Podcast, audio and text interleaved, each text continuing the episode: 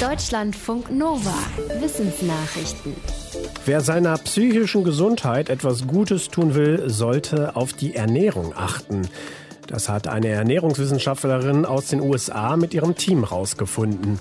Sie hat über mehrere Jahre hinweg Menschen online zu ihrer Ernährung und ihrer psychischen Gesundheit befragt. Rauskam, um psychisch gesund zu bleiben, sollte man seinen Lebensstil an die Entwicklung des eigenen Hirns anpassen. Das gilt erst ab Ende 20 als voll entwickelt.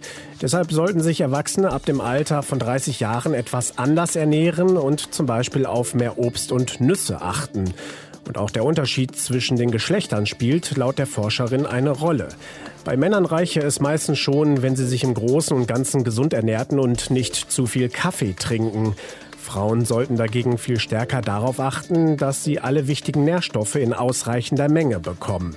Die Forscherin hofft, dass ihre Ergebnisse helfen, Ernährungstipps zu verbessern, damit es dabei nicht nur um die körperliche, sondern auch um die psychische Gesundheit geht. Disziplin zahlt sich aus.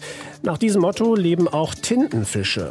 Das zeigt eine Studie der Uni Cambridge. Die Forschenden wollten wissen, ob Tintenfische fähig sind, ihre Impulse zu kontrollieren ähnlich wie Menschen, aber auch einige Primaten und Vogelarten.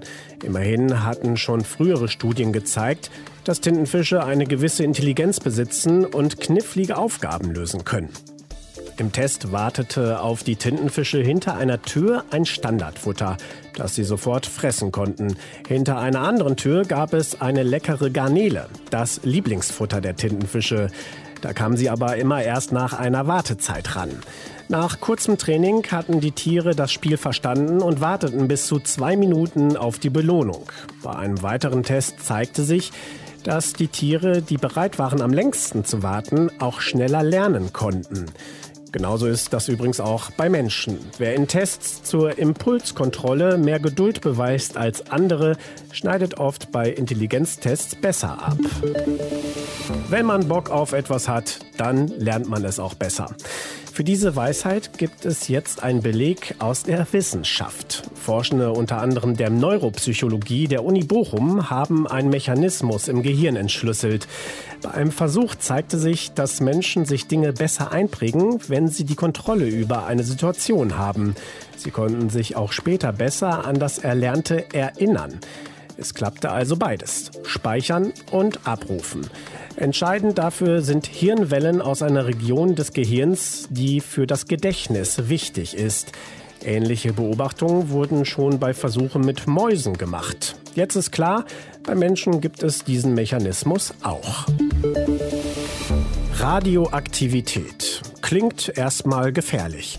Für viele Mikroorganismen ist sie dagegen so etwas wie eine Nahrungsquelle.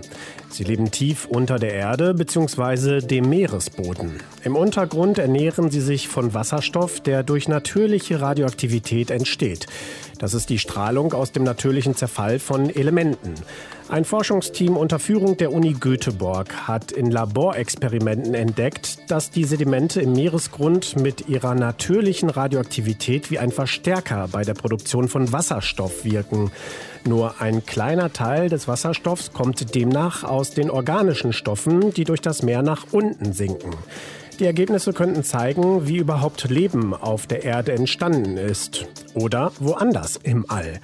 Auch der Jupitermond Europa, der Saturnmond Encephalus und der Mars könnten die mineralischen Voraussetzungen für diese natürliche Produktion von Wasserstoff bieten.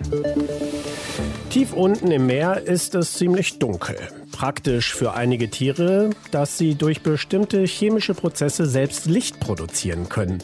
Forschende der Uni Löwen in Belgien bestätigen jetzt, dass das auch drei Haiarten können. Der Schokoladenhai, der Schwarzbauchhai und der südliche Laternenhai. Diese Haie haben die Forschenden vor der Ostküste Neuseelands beobachtet und untersucht. Sie stellten fest, dass die Tiere vor allem an der Bauchseite bläulich schimmern. Möglicherweise dient den Haien das Licht bei der Nahrungssuche und paradoxerweise auch zur Tarnung. In der mesopelagischen Zone von bis zu 1000 Metern Tiefe zeichnen sich Tiere normalerweise dunkel gegen das Wasser ab, wenn man von unten guckt. Durch das Leuchten fällt dieser Kontrast weniger stark aus und die Haie fallen auch weniger auf. Ganz still liegen bleiben und so tun, als ob man tot ist. Dann wird man nicht gefressen. Auf diese Weise halten sich die Larven der Ameisenjungfer Feinde vom Hals. Das libellenähnliche Insekt steht auf dem Speisezettel von Vögeln. Die wollen ihre Beute aber nur lebend. Sobald sie die Nähe eines Vogels spüren, bleiben die Larven deshalb stocksteif liegen. Wenn sie lange genug durchhalten, verlieren die Vögel das Interesse und fliegen weg, um woanders nach etwas Essbarem zu suchen. Forschende aus Großbritannien haben dieses Verhalten mit Hilfe eines Computermodells untersucht. Dabei kam raus, dass die Larven die Zeit, die sie sich totstellen, genau an die Geduld ihrer Fressfeinde angepasst haben.